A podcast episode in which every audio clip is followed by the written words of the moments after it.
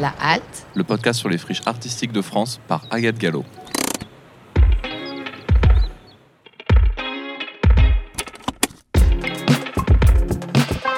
un podcast de quartier libre.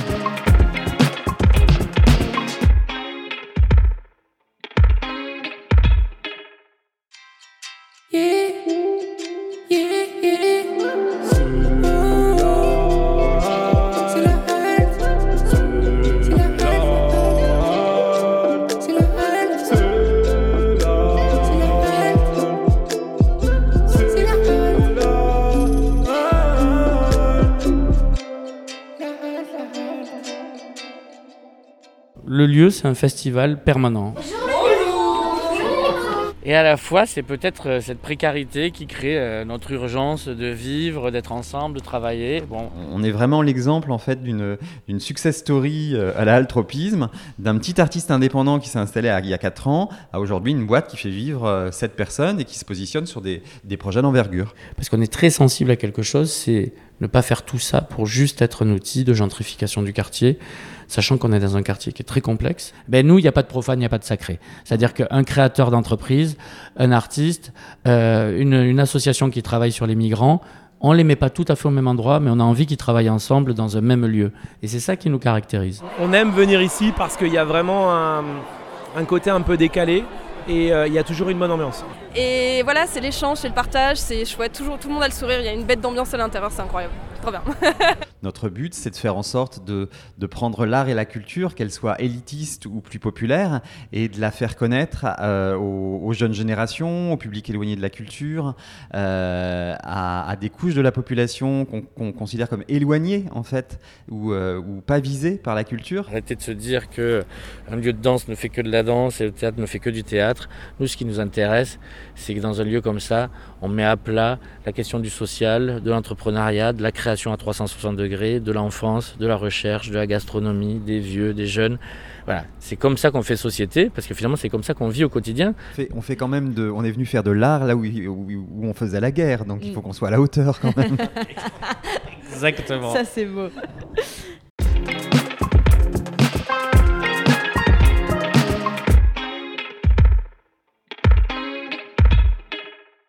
Bonjour à toutes et à tous et bienvenue dans ce dixième épisode de La Halte, le podcast qui fait le tour de France des friches artistiques à bord d'un camion studio de radio.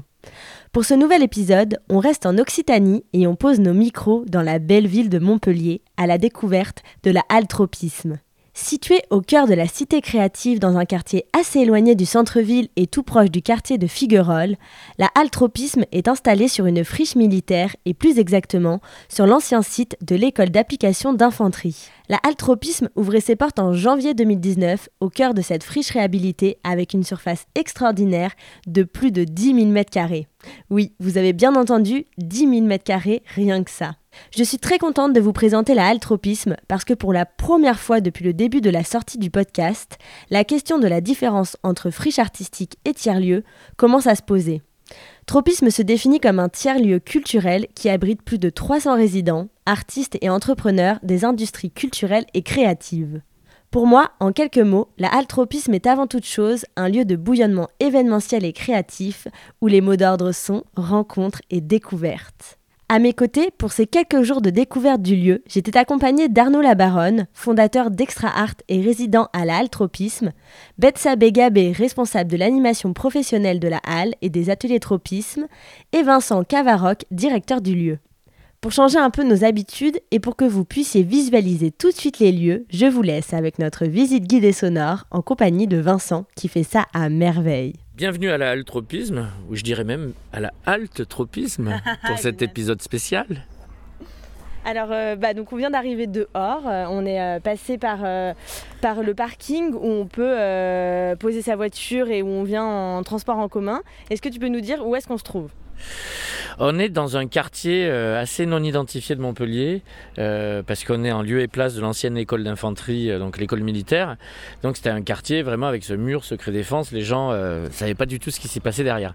Et en plus, c'est assez mal desservi, donc c'est soit des, un côté pavillonnaire au tout, c'est pas vraiment des lieux de vie, euh, et à la fois c'est des lieux assez résidentiels. Donc on est pour ceux qui connaissent un peu Montpellier, juste à côté du quartier Figuerolles, qui est assez connu, euh, juste derrière le parc Montcalm. Et moi j'adore cette étrangeté pour les gens qui découvrent pour la première fois Tropisme, c'est de, de, suivre un GPS, euh, petit à petit se dire mais mais il s'est planté ce GPS, il m'amène où? Et là, tu arrives sur ce parking un peu, un peu, un peu pourri, il faut le dire, avec des trous et compagnie. Et là, tu comprends toujours pas parce que tu te gardes devant un entrepôt. Je dis, mais elle est où l'entrée? Et là, il y a ce point de vue là qu'on a maintenant là au moment où on parle et où il y a une espèce de, parc d'attractions étrange euh, qui, s'ouvre à nous et, voilà moi c'est vrai que mon regard il est, foutu parce que ça fait 4 ans que je vis ici en permanence mais ce premier regard j'aimerais le retrouver en se disant waouh tiens mais qu'est-ce que c'est ce truc étrange? Oui, parce qu'on voit ah, une petite fête foraine, hein, c'est pas une blague. On voit euh, des, manèges, on voit euh, Pignata Radio qui a son petit, euh, son petit coin qui a l'air plutôt stylé. Il y a un bus. tu nous dis un peu tout ce qu'on peut voir? Ouais, ici quand on a ouvert, ce qui est marrant, c'est qu'on n'avait pas le droit d'exploiter les extérieurs. On avait le droit de mettre une table à 3 mètres de, la, de, l'enceinte des murs. Et nous, on s'est dit, mais attends, nous, c'est une marge de manœuvre géniale quand même. C'est une, espèce de liberté fou. Et, et du coup, on a négocié pour pouvoir exploiter tout ça. Et effectivement, c'est pour moi, c'est ma marge de manœuvre totale, elle est ici. C'est-à-dire qu'à l'intérieur, euh, le projet il évolue, mais il évolue à son rythme et avec ses contraintes, notamment les contraintes euh, sécurité et compagnie. Ici, on fait un peu ce qu'on veut. Donc, on a créé euh, voilà une grande pergola qui nous a permis de faire une extension du café. on a mis des conteneurs qui sont à la fois du stockage, mais aussi des lieux qu'on peut activer pour de la réparation de vélos ou d'autres choses.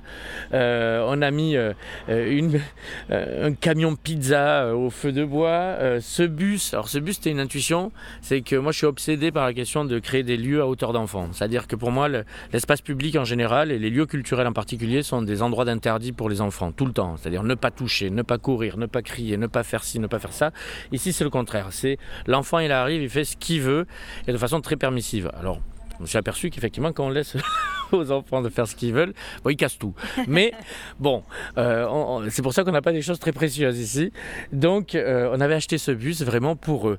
Donc, on l'a, on l'a extrudé, on a enlevé les choses à l'intérieur. Et alors, c'est leur kiff absolu, c'est d'être euh, conducteur. On avait créé un coin bibliothèque à l'intérieur magnifique. Bon, il a tenu 24 heures. Hein, ils ont absolument tout déchiré. Donc maintenant, on s'est dit voilà, il est comme ça.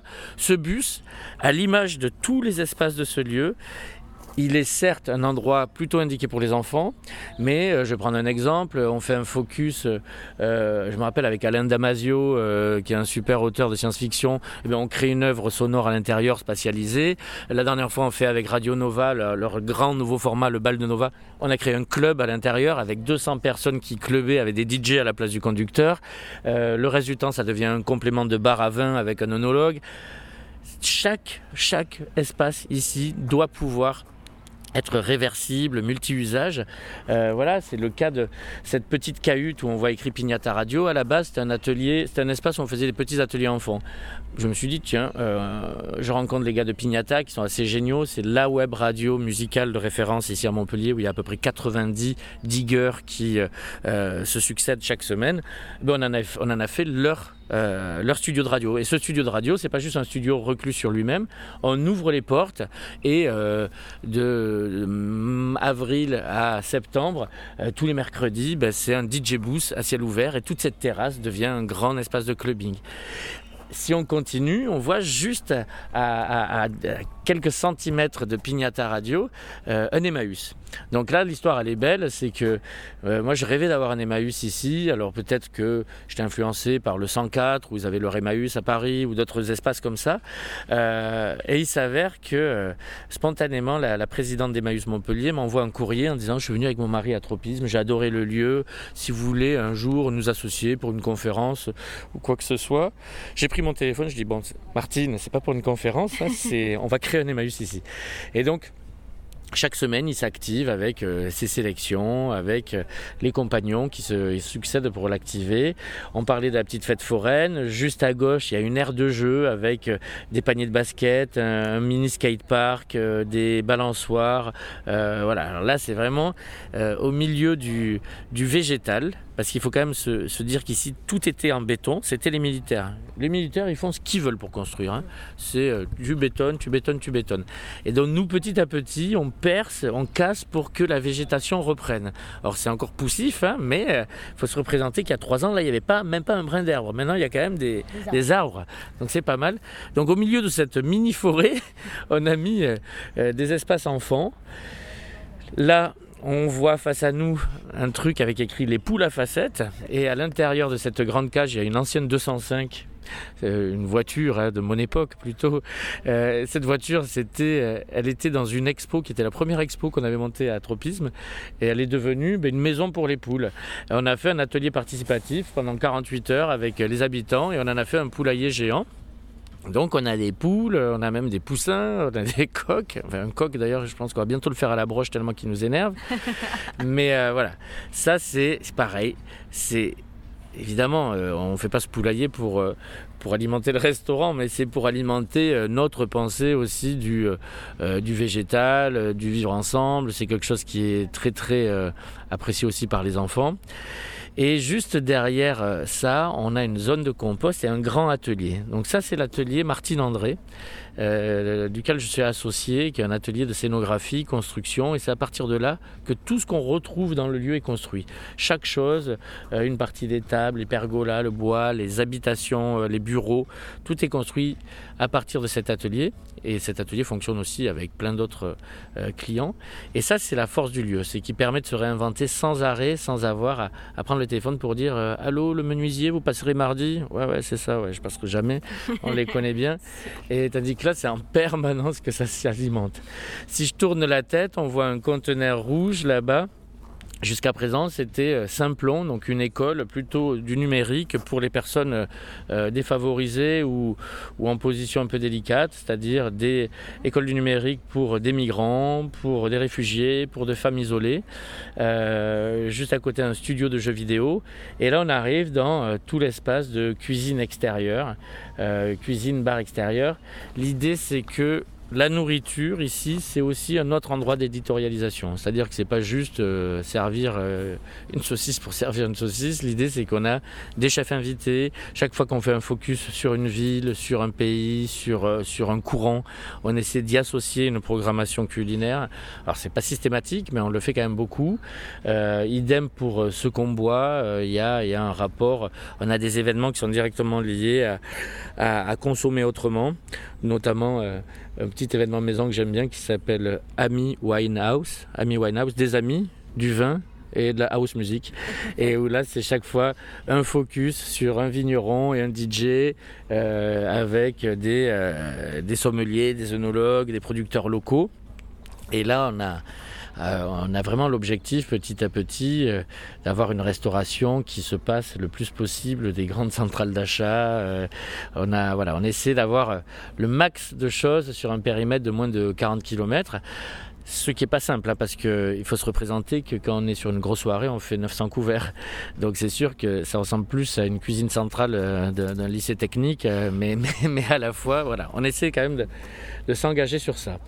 Voilà, petit aperçu euh, de l'extérieur. Ce qui est bien, c'est que cet extérieur, aujourd'hui vous le voyez comme ça, notamment à la fête foraine. Vous revenez début juillet à la place de la fête foraine, c'est un écran géant et c'est un festival de cinéma qu'on fait euh, avec toutes les avant-premières du festival de Cannes et nos amis du cinéma diagonal. Euh, tu reviens la semaine d'après, c'est une résidence de cirque avec des portiques et des gens qui font de la voltige. Voilà. Et tous les dimanches, tu viens ici, euh, une partie de l'année en tout cas, c'est un grand marché aux puces, parce que tous les dimanches matins, il y a 50-60 exposants euh, en mode marché aux puces. On veut créer ces relations au quartier, recréer ces nouveaux rituels, ces nouveaux rendez-vous et toujours pareil, marteler le même discours que faut arrêter de penser en vertical, arrêter de se dire que un lieu de danse ne fait que de la danse et le théâtre ne fait que du théâtre. Nous, ce qui nous intéresse, c'est que dans un lieu comme ça, on met à plat la question du social, de l'entrepreneuriat, de la création à 360 degrés, de l'enfance, de la recherche, de la gastronomie, des vieux, des jeunes. Voilà, c'est comme ça qu'on fait société, parce que finalement c'est comme ça qu'on vit au quotidien. Je ne pense pas que vous, dans votre rapport à, la façon de glaner des informations sur Internet ou dans la vie, vous soyez complètement obtus et en silo. On se nourrit de tout ça, de l'anecdotique et du profond, du profane et du sacré. Et bien ce lieu, c'est euh, justement le réceptacle de, de tout ça. Et là, déjà dehors, ça nous donne une bonne image de tout ce qu'on peut retrouver euh, dans la programmation. Et on continue, peut on rentre à l'intérieur? Là, on est à un endroit assez intéressant pour, euh, pour pitcher un peu ce qu'on fait. On est vraiment à l'entrée et on découvre euh, une espèce de grand hangar où on voit des grosses boîtes euh, en bois. on voit deux espèces de scènes gradins. On se dit pourquoi ils ont été foutus dans ce sens. Bon, si on tourne à gauche, on voit un grand mur végétalisé et, et un café-resto. Là, on est dans le poumon du lieu public culturel. C'est-à-dire que ici, c'est l'endroit où se joue euh, une grosse partie de la vie euh, culturelle et grand public euh, du lieu, avec ce système de double scène qui sont pas ici par hasard, c'est que si on regarde, on voit cette, cette ligne jaune et noire comme ça qui épouse euh, cette scène. C'était les fameux ponts fosses à vidange, les fosses à vidange des, euh, des poids lourds et des tanks de l'armée. Donc elle se faisait face, c'est là où vraiment on réparait tous les tanks. Et, euh, et nous, on a, on a pris appui sur ça, sur l'existant, pour mettre en bois ces espaces de représentation. Donc là, c'est c'est plus que symbolique, c'est même pratique, c'est-à-dire que clairement, euh, sous les pavés, euh, tu vois, sous les pavés, là, comme on disait euh, en 68, là c'est sous, sous les tanks, la culture, quoi, enfin en tout cas sur les tanks, à la place d'avoir ces camions de l'armée, on a des artistes et du public. là, pour vous représenter, on peut, on fait peut-être 3 400 événements par an sur cet espace à base de musique électronique, de projections, de conférences, de débats, de tables rondes, d'ateliers. Euh, on peut soit le faire en frontal, soit mettre tout le monde au milieu et avoir un grand bifrontal avec tout le monde autour comme une espèce de boiler room. Euh, voilà, le but c'est que toujours pareil, fidèle à notre esprit, il n'y a pas vraiment une configuration euh, complètement figée. On peut s'emparer des lieux très très différemment. Voilà, euh, avant-hier vous avez posé votre micro, euh, c'était euh, des drag queens qui fêtaient Halloween. Ce soir c'est du beatbox et demain bon, c'est aussi du hip-hop et dimanche c'est le closing d'un festival électro et entre temps on a une privatisation avec une banque. Bon voilà, c'est ce grand écart qu'on fait, ce grand écart qui est à la fois esthétique et aussi économique. C'est-à-dire que quand je glisse le mot privatisation, c'est qu'effectivement un modèle économique comme le nôtre, qui a très très très très très peu d'argent public, euh, ben, doit euh, diversifier ses ressources. Donc la billetterie, le bar, les privatisations et ce qu'on voit un peu plus loin, l'allocation des espaces de travail, mais où c'est pas juste louer des espaces de travail, c'est animer et se nourrir de tout un écosystème euh, d'entrepreneurs des industries créatives et culturelles. Super, alors on va voir? Ouais.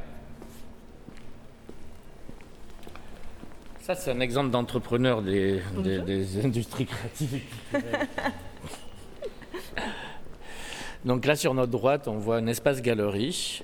Là, en ce moment, il y a une expo faite par euh, l'association euh, euh, culturelle de l'Université Paul Valéry en lien avec le FRAC, donc le Fonds régional d'art contemporain, avec voilà, plusieurs œuvres.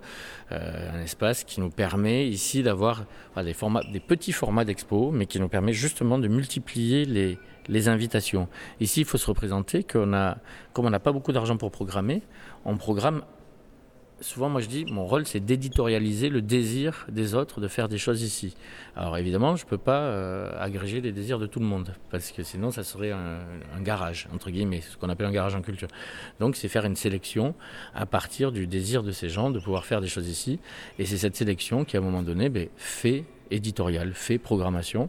Et donc on essaie de multiplier les petits endroits qui peuvent permettre de faire ces invitations-là et toujours avec une, réflexion qui est comment euh, ça coûte le moins cher possible pour accueillir quelqu'un.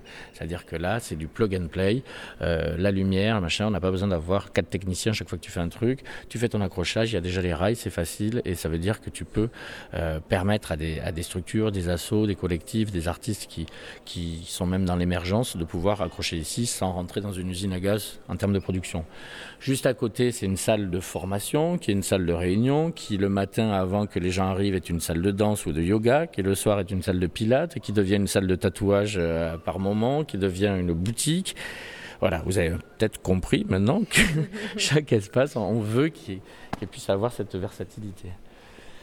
Là, on arrive dans, au cœur de ce qu'on appelle nous l'agora un peu entrepreneuriale, c'est-à-dire c'est un peu la, la place des entrepreneurs. Alors qu'est-ce qu'on voit ici? Euh, On voit euh, une espèce d'îlot végétal euh, sur lequel on peut venir se poser pour regarder un film ou faire un jeu vidéo. On voit là un très beau module qui s'appelle Room Room d'architecte qu'on adore, qui s'appelle Encore Heureux. Et ça c'est un prix d'architecture où cette petite cahute jaune avec ses deux roues de vélo est, est partie dans le monde entier et c'est un habitat d'urgence. C'est-à-dire là ici on peut loger une famille à l'intérieur et la charger avec euh, une mobilette ou un âne et, se déplacer. On y voit des petits modules propices à l'échange, à la discussion, au fait de se retrouver. Et on est entouré de ces euh, grandes boîtes en bois qui sont créées sur l'univers euh, des boîtes de transport d'œuvres d'art. C'est un peu voilà l'esthétique qu'on a voulu y donner. Et dans chacune de ces boîtes, il y a des structures, des, entrepreneurs, soit des boîtes qui sont là avec 2, 4, 6 employés, soit des espaces partagés. Euh, et notre plus-value, en fait, c'est d'être arrivé entre nos deux bâtiments à rassembler 300 personnes qui travaillent dans le même lieu comme une grande colloque créative et qui peuvent sans arrêt, euh, et nous c'est un peu notre rôle à nous, euh, dialoguer, échanger savoir-faire, commencer à se positionner ensemble sur des marchés publics, sur des commandes, voilà, hybrider un petit peu leur mode de fonctionnement pour sortir de, l'isolement et, faire en sorte qu'il y, ait une dimension vertueuse. Là, comme je le disais, chaque salle peut avoir des usages différents. Là, par exemple, là-bas, c'est une salle de réunion et de formation. Là, je vois qu'il y a des enfants en ce moment.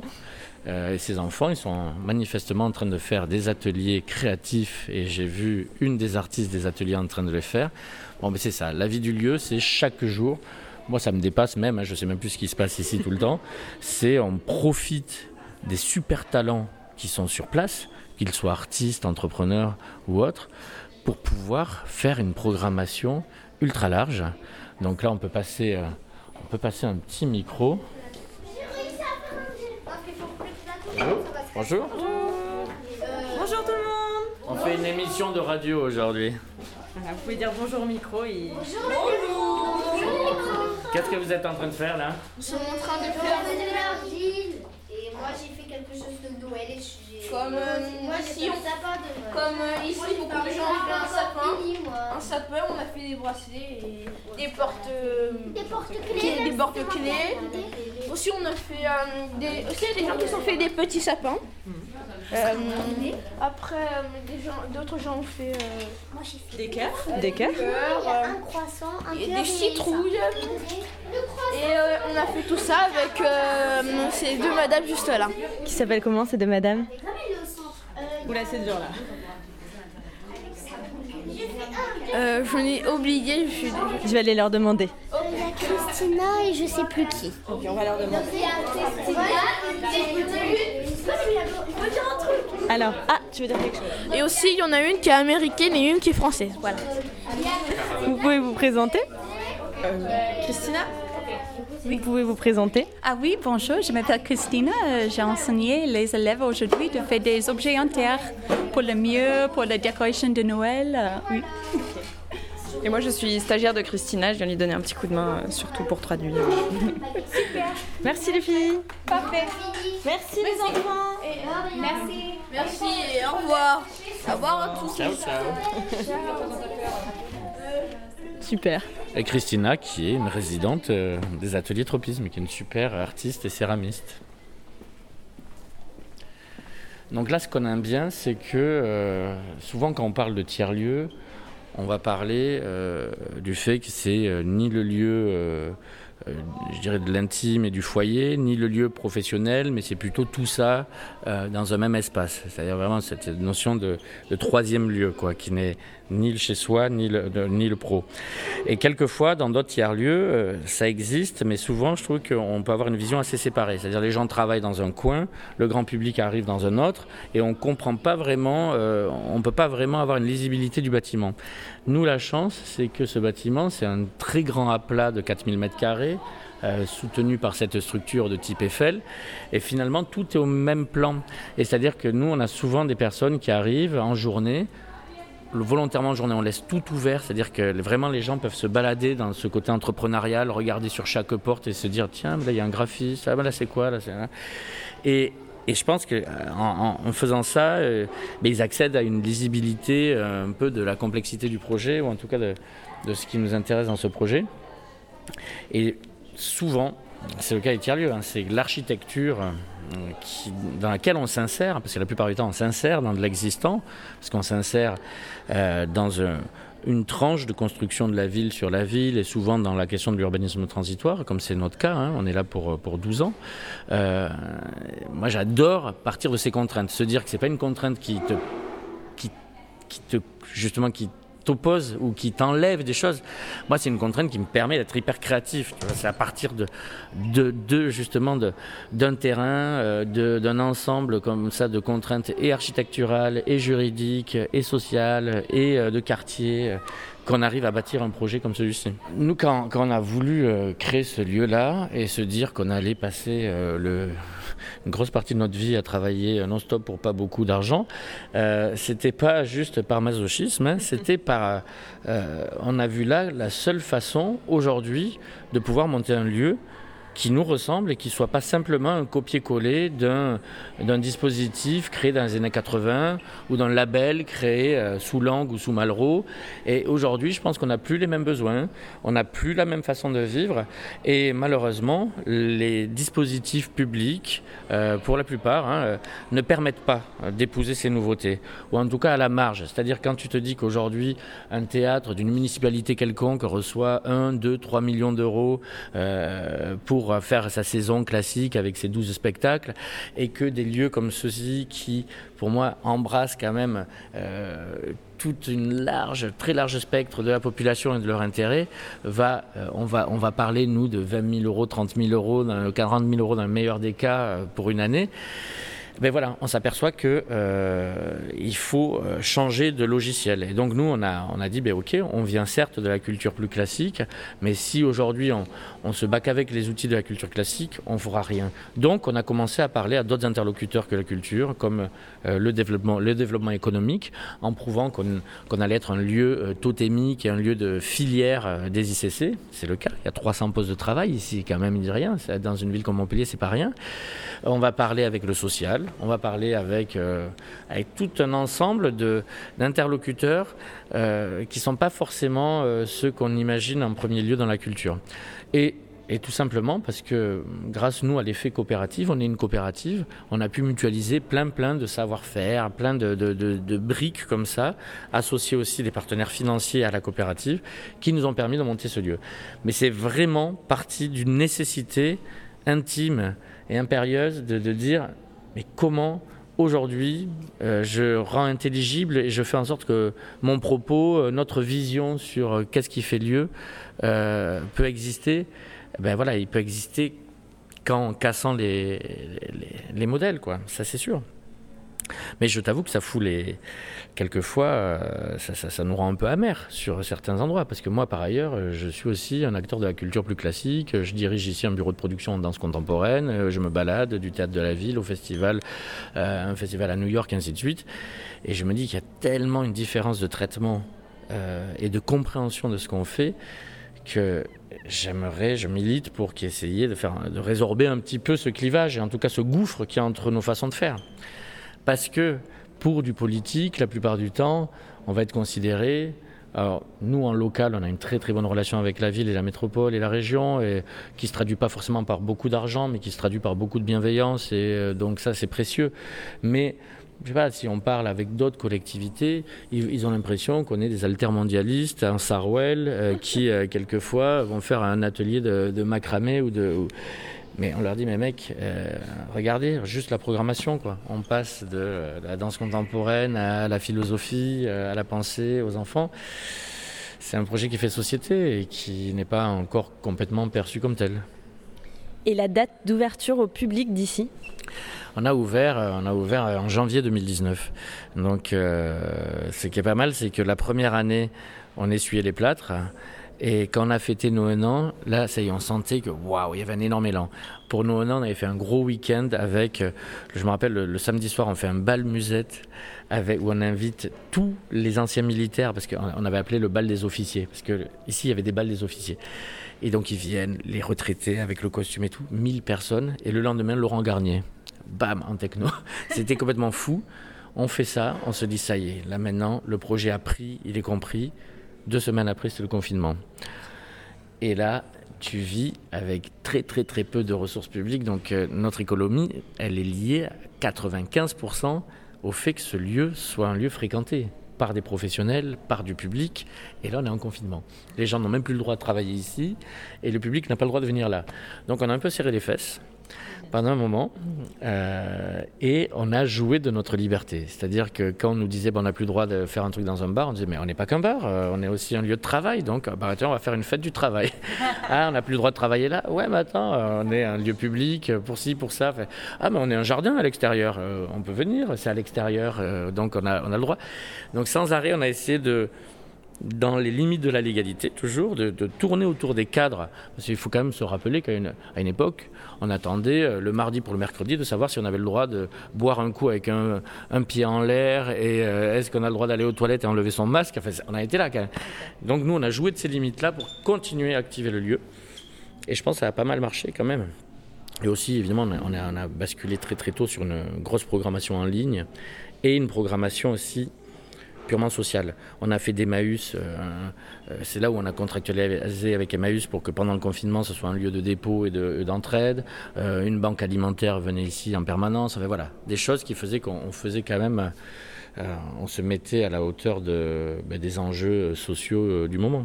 Et qu'on était finalement essentiel. Exactement. C'est ouais, ce grand, ce grand euh, débat essentiel non essentiel. Il était à l'endroit de la culture. Euh, après, il était à l'endroit aussi de la restauration tout ça. Mais c'est là où, pour une fois, notre belle étrangeté, là, notre grande diversité, euh, on a pu jouer avec. Parce que d'habitude, c'est plutôt ce qui nous dessert de faire autant de choses parce qu'on n'est pas assignable à un seul rôle, on n'a pas une seule étiquette. Et ça, les gens, ils adorent avoir qu'une étiquette. Hein.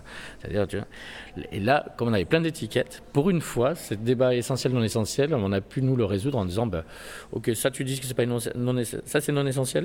Ouais, mais regarde, on a ça, ça, ça, ça, ça. Ok, bon, allez, faites. Bon, et après, voilà, on a pris la liberté qu'on voulait. C'est ça, c'est bien la liberté quand même. C'est souvent comme ça, c'est-à-dire que Là, le modèle où tu as la liberté et les moyens, celui-ci, si tu l'as un jour, tu vois, ne le perds pas. Hein. Euh, en général, tu as les moyens, mais tu pas beaucoup de liberté, ou euh, tu as plein de liberté, mais très très peu de moyens. Nous, on a plutôt opté pour le modèle numéro 2, euh, mais bon, on travaille à renforcer nos moyens et à ne pas trop perdre en liberté, parce que c'est ça aussi. Le risque, c'est nous de faire entrer plus de financeurs, plus de machins, et à la fin, être un peu corseté. La liberté, là, on va la perdre petit à petit, c'est dans le fait que ce quartier qui est autour de nous va se densifier, va se construire, va se construire. Et à terme, à 9 mètres euh, de, notre mur, il y aura un immeuble. Et là, euh, des soirées comme celle d'avant-hier, ce sera plus compliqué. Donc, il va falloir qu'on s'adapte en permanence euh, à la construction de la ville autour de nous. Ça, ça c'est le challenge de demain. Et on est déjà en réflexion sur le tropisme 2 qui euh, trouvera une autre peau, une autre enveloppe. Euh, mais euh, on aura pu tester pendant 10 ans plein d'usages et, se dire que ben, peut-être qu'on est essentiel. Et vous m'aviez parlé des, ateliers, donc qui, on y va, on va voir. Allons voir les ateliers tropisme. Ces ateliers, on les a ouverts il y a même pas un an, j'ai l'impression que c'était il y a 10 ans, mais c'était en décembre dernier. Et là, on, a eu la chance, juste à côté de la halle, euh, donc dans cet ancien campus militaire, il y a plein de bâtiments. Mais ces bâtiments, maintenant, ils sont tous euh, donnés enfin, en concours à des, promoteurs pour faire des bureaux, des immeubles et autres. Et euh, proche de la halle, on sait que c'est l'endroit qui sera dans le quartier fabriqué, reconstruit le plus tardivement possible. C'est-à-dire que nous, on a ici jusqu'en 2030 parce que c'est la dernière phase du chantier de ce quartier. Et là, on savait que cette grande euh, ancienne caserne où dormaient les militaires, juste à côté de nous, elle ne serait réhabilitée que dans 5, 6, 7 ans. Et donc, euh, on a négocié pour pouvoir, euh, nous, prendre ce nouveau bâtiment pour 5 ans. 5 ans, en termes de modèle économique, c'est court parce que en France, à différence de la Belgique ou de l'Allemagne, qu'on ouvre un lieu pour deux semaines ou pour, pour 150 ans, c'est exactement les mêmes règles et les mêmes normes. Donc arriver à faire en sorte qu'un bâtiment entièrement vide, où il n'y a pas d'eau, il n'y a pas d'électricité, euh, il n'y a pas de fenêtre, euh, on en fait un bâtiment normé, euh, effectif et qui fonctionne, ça a forcément un coût. Et nous, on est arrivé à, faire ces aménagements dans la plus grande sobriété, je dirais, pour faire en sorte qu'au bout de 5 ans, on ne prenne pas un risque démesuré. Et donc voilà ce fameux bâtiment, mmh. euh, très militaire hein, dans son ah architecture. C'est carré, euh, voilà, c'est des fenêtres alignées, c'est des espaces essentiellement d'une quarantaine de mètres carrés, mais qui du coup, qui étaient des pioles hein, pour des militaires, et qui du coup sont parfaits pour des ateliers d'artistes, lumière de dingue, hauteur sous plafond folle, que ça n'existe plus dans les constructions modernes parce que maintenant il faut tout optimiser, donc euh, il n'y a, plus autant de hauteur. Et surtout un côté très brut qui en fait est idéal pour euh, l'exercice euh, qu'on propose, enfin pour le fait d'avoir des ateliers d'artistes ces artistes, si on avait fait une finition nickel avec du placo et machin, ils seraient malheureux et on leur dirait euh, tiens, tu vas perdre ta caution si tu fais une tâche. Ici, ils peuvent complètement s'exprimer. Et trois fois par an, on fait une énorme fête euh, où tous les ateliers sont ouverts, où on annexe cette place devant avec des dance floors euh, et des, plein plein de choses. Et chaque porte, derrière chaque porte, il y a une expo, une performance, un pop-up store, un concert. Et ça, c'est les formats moi, qui m'excitent qui le plus, parce que là, c'est du 100% homemade, et c'est là où on montre la richesse de notre écosystème. Génial.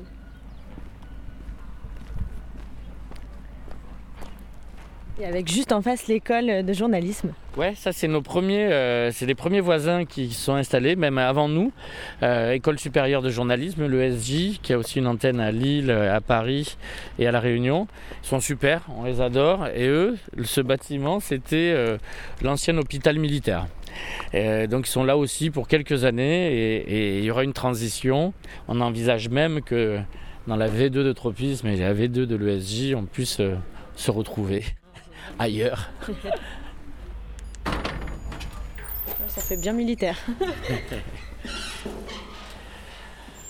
Donc là, le bâtiment, moi j'aime bien, c'est ce qu'on disait tout à l'heure, on part toujours des contraintes d'un bâtiment. Ben là, ce bâtiment, il a à la fois euh, des contraintes et à la fois euh, une force, c'est qu'il est, euh, il est militaire, il est mécanique, il est mathématique.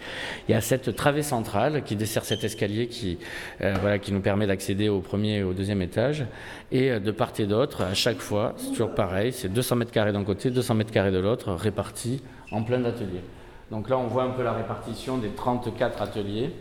voilà, on a des espaces de, 90 mètres carrés, des espaces de 40 mètres carrés, des espaces de 20 mètres carrés.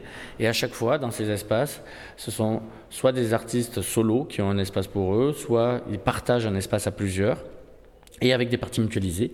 Par exemple, ici, un, un local avec quatre fours à céramique parce qu'on a pas mal de céramistes qui sont là, donc qui mutualisent ce, local technique. On a des gens qui font de la sérigraphie, qui mutualisent pour d'autres aussi. On a euh, au rez-de-chaussée, qui est le seul habilité à recevoir du public euh, théoriquement, on y a mis aussi des, des, salles de formation, de workshop, de transmission.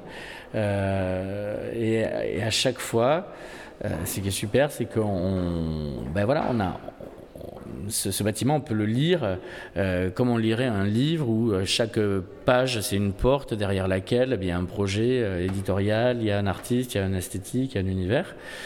Là, on voit un peu sur ce panneau la diversité des profils, beaucoup de plasticiens, mais, mais derrière les plasticiens, il y a plein de, de disciplines différentes, des sculpteurs, des peintres, là il y a de la poésie, des créateurs sonores, de la céramique, du collage, de la vidéo, de la photo, voilà, c'est des, des, muralistes, des, même tatoueurs muralistes. Voilà, on essaie d'avoir un large spectre. On est content parce que c'est 100% plein, il y a beaucoup beaucoup de demandes, on a même une grande liste d'attente parce que je pense que ce qui fait sens ici, c'est encore une fois, c'est le regroupement.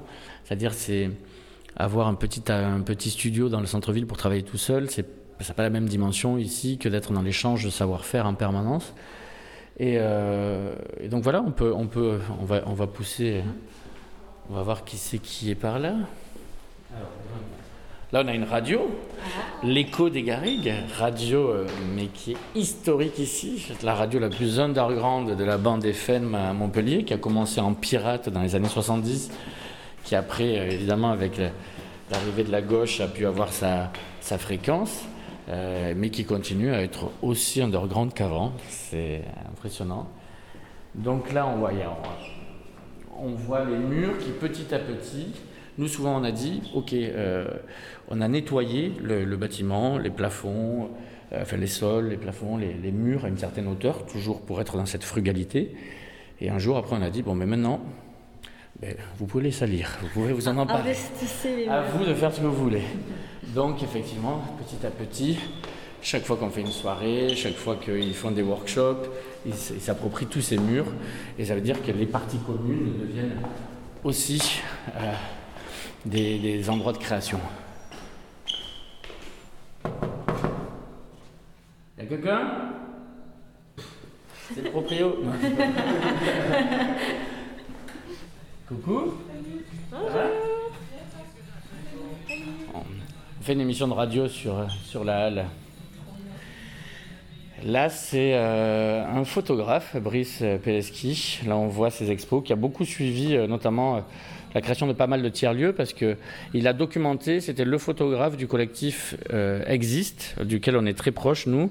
Et Existe, c'était vraiment les enfants de Patrick Bouchin, euh, avec qui ils ont travaillé ensemble. C'est eux qui ont fait le pavillon euh, français de la Biennale de Venise, euh, qui s'appelait Metavilla, qui pour nous a été un acte assez fondateur de cet esprit aussi des tiers-lieux. Patrick Bouchin, à qui on doit aussi la réhabilitation du lieu unique, de, de la friche d'Abel de Mai, du confort moderne. Il y a pas mal de, voilà, pas mal de lieux comme ça. Et donc nous, Christophe, avec qui je travaille sur l'atelier Martine André, mon associé, vient du collectif Existe. Donc tout ce qu'on voit ici, c'est quand même dans cet esprit-là, cet esprit très, euh, ben, très friche, ouais, et qui. Donc là, c'est à la fois un atelier de travail. Euh, vendredi, ben, tout était parti. C'était à la fois une expo de photos et un grand dance floor. C'est là aussi où il y a eu l'after jusqu'à 5-6 heures du matin, notamment. Parce que chacun se gère comme il veut. Tant qu'il m'embête pas. Merci. C'est vrai que dans, dans, nos démarches, se pose toujours la question de l'après. L'après, qu'est-ce qui se passe après? Ce qui fait vachement peur aux politiques en général. Ils disent bon, bah, ok, on vous laisse les clés, même si ça ne nous coûte rien, mais on ne veut pas que ce soit une bombe à retardement le jour où il faut passer à autre chose. Et, et à la fois, euh, comme on se disait avec, euh, avec les gens de la CERM, c'est-à-dire avec l'aménageur avec qui on travaille ici, c'est euh, si on doit juste gérer des succès, bon, ça va. C'est-à-dire que gérer le fait qu'un lieu va marcher, marche, euh, imprime une identité, euh, c'est quand même plus intéressant que euh, de gérer forcément euh, des échecs en série. Et surtout se dire que ici, dans un sens, ce qu'on a testé, c'est des usages, c'est une façon de faire, et on s'aperçoit qu'elle marche. Donc elle est transposable ailleurs. C'est pénible de repartir de zéro, mais c'est transposable avec un autre désir. Souvent, je dénonce le, le, fait que les institutions sont endormies, les collectivités sur la question de la culture euh, ont un discours qui est un peu trop, euh, qui regarde un peu trop dans le rétroviseur. Ben, nous, il ne faut pas qu'on devienne des nouvelles institutions. Donc, c'est-à-dire que je ne vais pas être là juste à dire, non, quoi qu'il arrive, jusqu'à 75 ans, il faut qu'on ait ce lieu, euh, parce que, voilà, nous aussi, après, au bout d'un moment, on sera hors sol. Après, si on a un peu de rab, euh, on veut bien, on veut bien.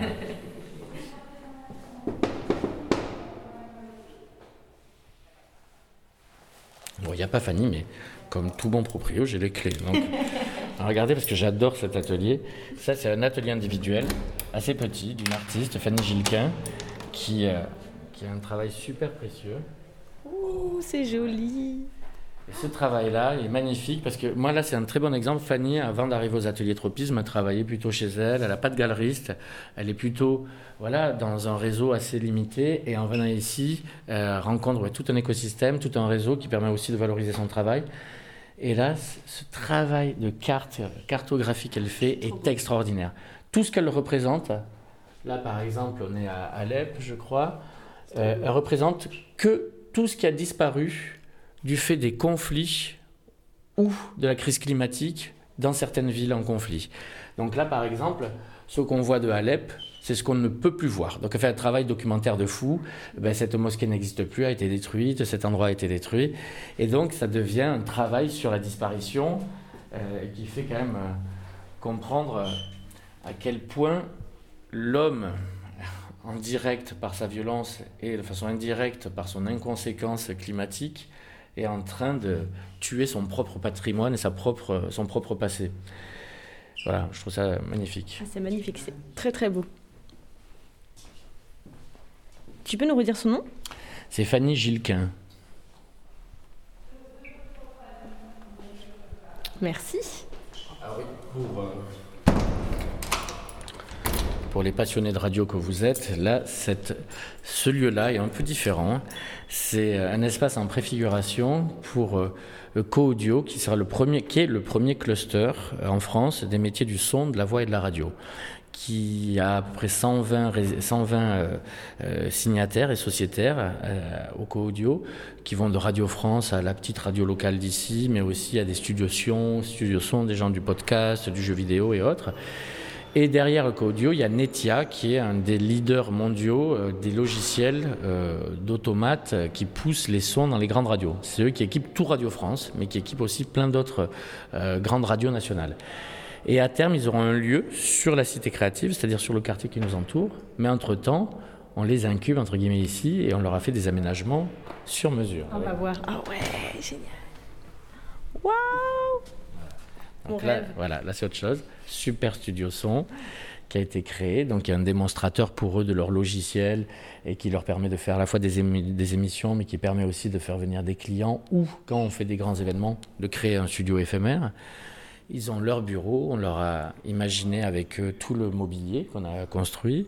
Et c'est un lieu où euh, les gens aussi de la filière son, qui sont adhérentes au Codio, peuvent venir travailler en prod, en post-prod, en pré-prod, et ainsi de suite. Donc nous, le but en fait, de tout tropisme, c'est d'avoir toute la chaîne de production à 360 degrés pour le son, l'image, euh, le jeu, l'animation, et se dire que finalement tu peux retrouver tout ce dont tu as besoin dans la chaîne de production d'un jeu, d'un logiciel, d'un podcast, tu le retrouves ici sur place en grappillant comme ça des briques chez nos résidents. Trop bien, je veux vivre ici.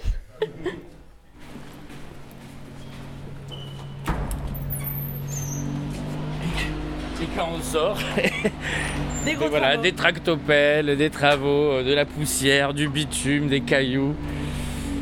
C'est ouais, c'est c'est assez particulier. On est quand même, on, sent au quotidien qu'il y a une dimension précaire hein, dans tout ça. Euh, et à la fois, c'est peut-être euh, cette précarité qui crée euh, notre urgence de vivre, d'être ensemble, de travailler. Bon, je sais pas, voilà.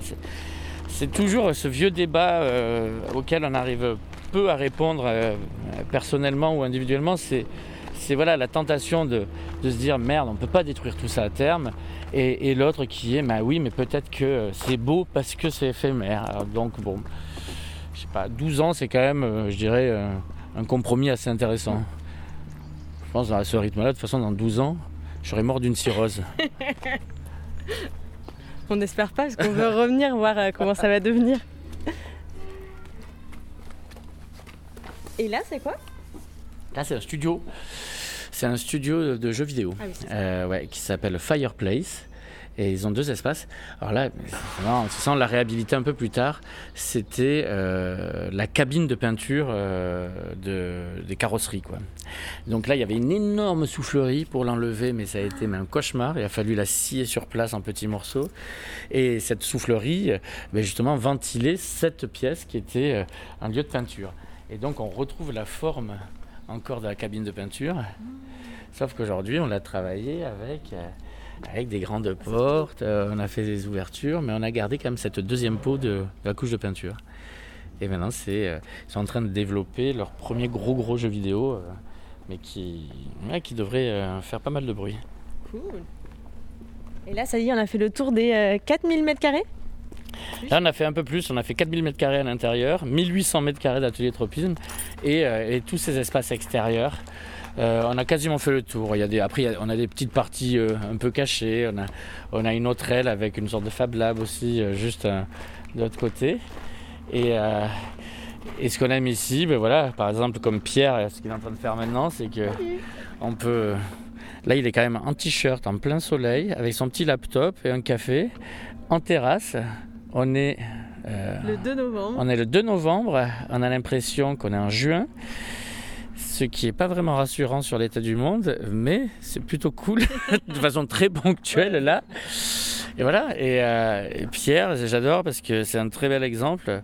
Euh, il est ici résident avec une structure qui s'appelle Comfortdev, qui est liée au, qui a une dimension à la fois ONG, qui travaille énormément sur l'Afrique et d'autres territoires pour amener euh, des process euh, d'accélération, d'amélioration, de concertation, euh, faire en sorte que certains peuples, même un petit peu, enfin peuple c'est pas le terme, mais certaines populations qui quelquefois n'ont pas les mêmes armes que nous puissent rentrer aussi en dialogue avec les, le politique, avec les, les structures économiques.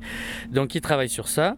Et à côté de ça, on a appris nous à se connaître et il m'a rejoint pour plusieurs types de missions. On a monté ensemble euh, tout le volet grand public du sommet Afrique-France l'an passé euh, qui était à Montpellier, donc un énorme projet dans tout le centre-ville.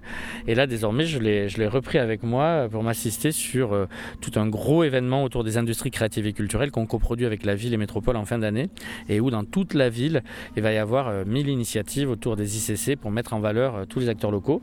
Et donc voilà, finalement, cette cette euh, mobilité euh, des usages dont je parlais tout à l'heure, c'est-à-dire un lieu peut devenir une salle de réunion, une salle de tatouage ou, euh, une salle de danse, on peut la retrouver aussi au niveau des individus où, voilà, Pierre peut passer d'une casquette avec sa boîte à nous et, à d'autres missions ensuite. Voilà, on essaie de que ça circule.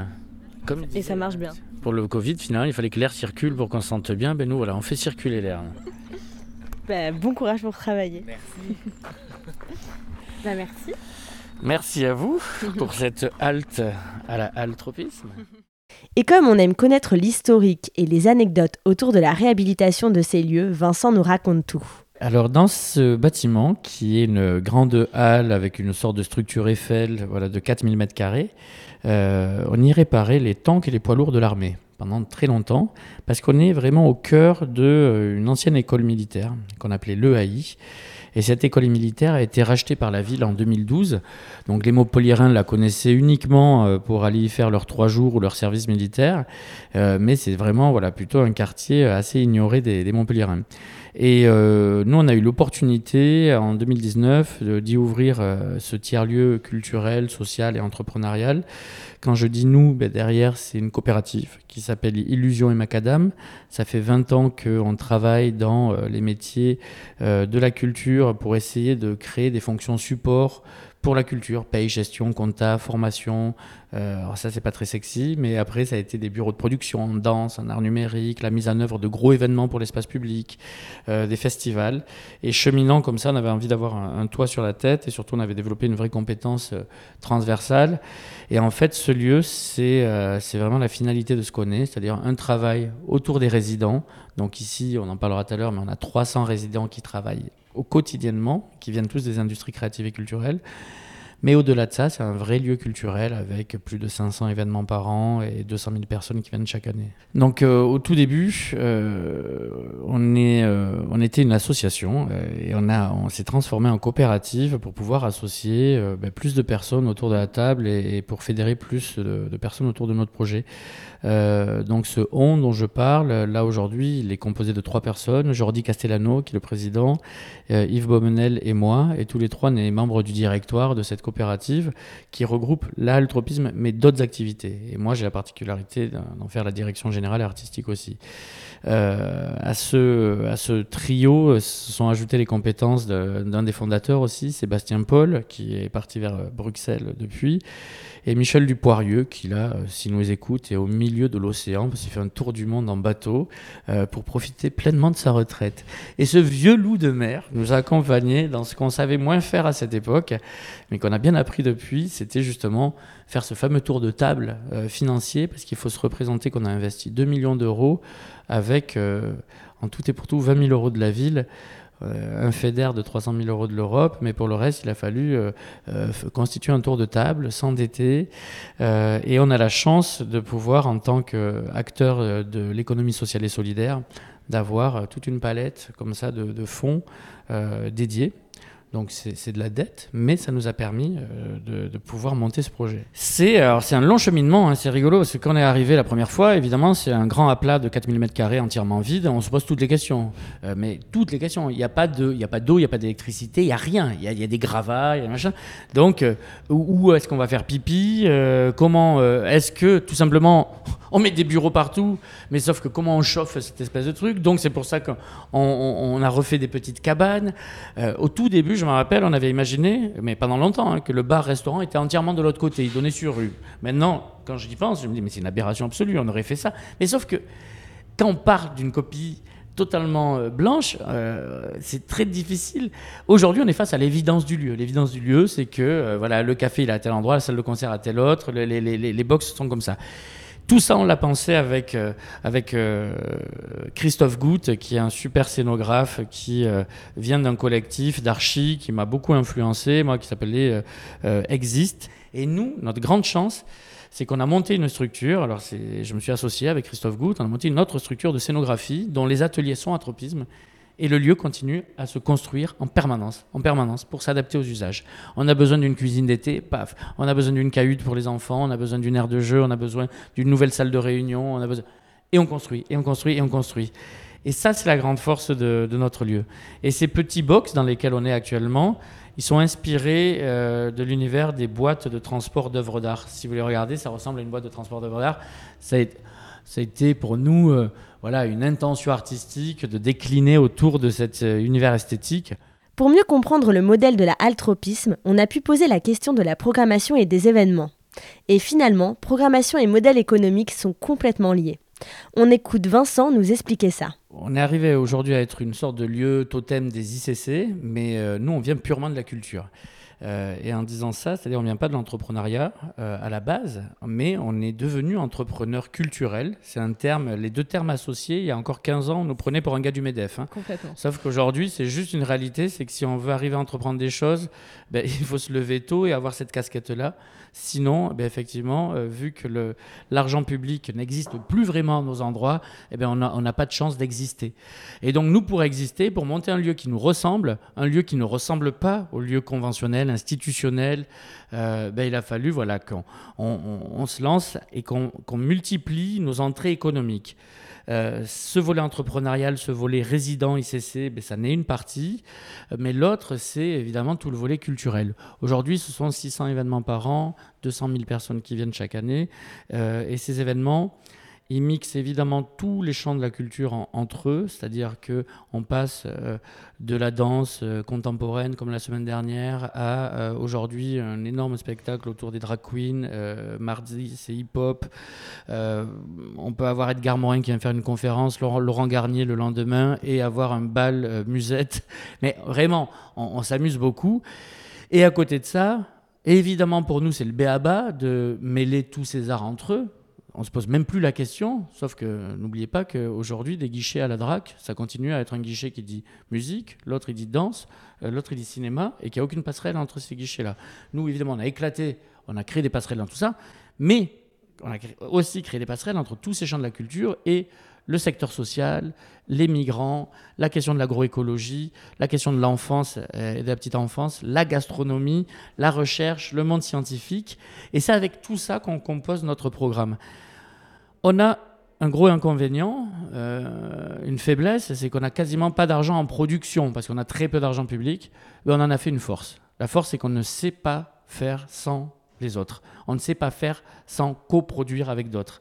Euh, c'est-à-dire la soirée de ce soir, par exemple, il y a 1200 tickets. Mais les 1200 tickets, c'est pas nous qui en percevons l'argent, c'est les organisateurs qu'on associe ici, mais parce qu'ils prennent aussi beaucoup de risques. Ils auraient pu faire 200 tickets et perdre 5000 euros. Là, en l'occurrence, ça va être très très bien. Et bénéficient de notre com, on bénéficie de leur réseau. Ils font venir du monde, ça alimente notre programmation à un endroit éditorialisé qui nous intéresse.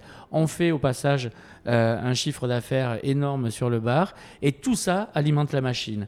Et c'est vrai que en général, le milieu de la culture, il n'aime pas entendre ça, il n'aime pas dire ça parce qu'il y a le profane et le sacré. Le sacré, c'est l'artiste sur son piédestal et un modèle économique qui semble hériter d'un temps dont on n'a pas beaucoup profité.